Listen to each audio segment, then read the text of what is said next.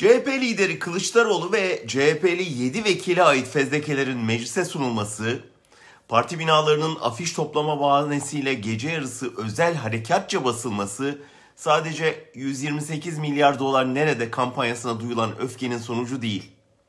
Amiraller bildirisinden sonra da özellikle İçişleri Bakanı Süleyman Soylu aracılığıyla CHP bağlantısı zorlanmıştı. Belli ki HDP'ye kapatma davası açtıran iktidar şimdi CHP için kirli planlar yapıyor. Tam 30 yıl önce Demirkırat belgeselini hazırlarken 1960'ta mecliste kurulan tahkikat komisyonu tartışmalarını okumuştum.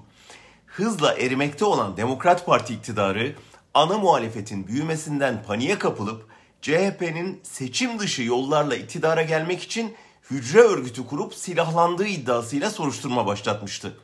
Mecliste kurulan soruşturma komisyonu 15 DP'li milletvekilinden oluşacak, basını ve muhalefeti yargılayacak, cezalandıracak, üstelik verdiği kararlara itiraz edilemeyecekti.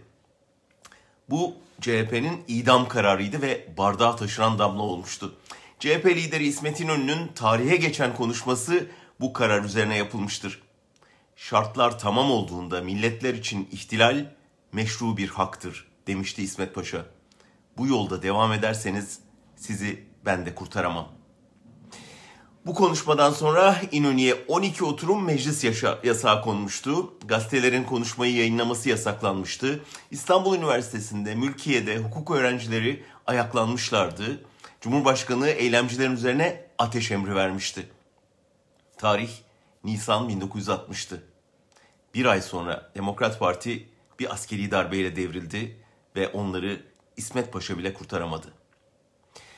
60 yıl sonra AKP iktidarının CHP liderinin dokunulmazlığını kaldırmak ve CHP'yi darbecilerle ilişkilendirmek istemesi, gece yarısı özel harekat polisleriyle parti binalarını basıp afiş indirtmesi tarihten hiç ders almadığının göstergesi.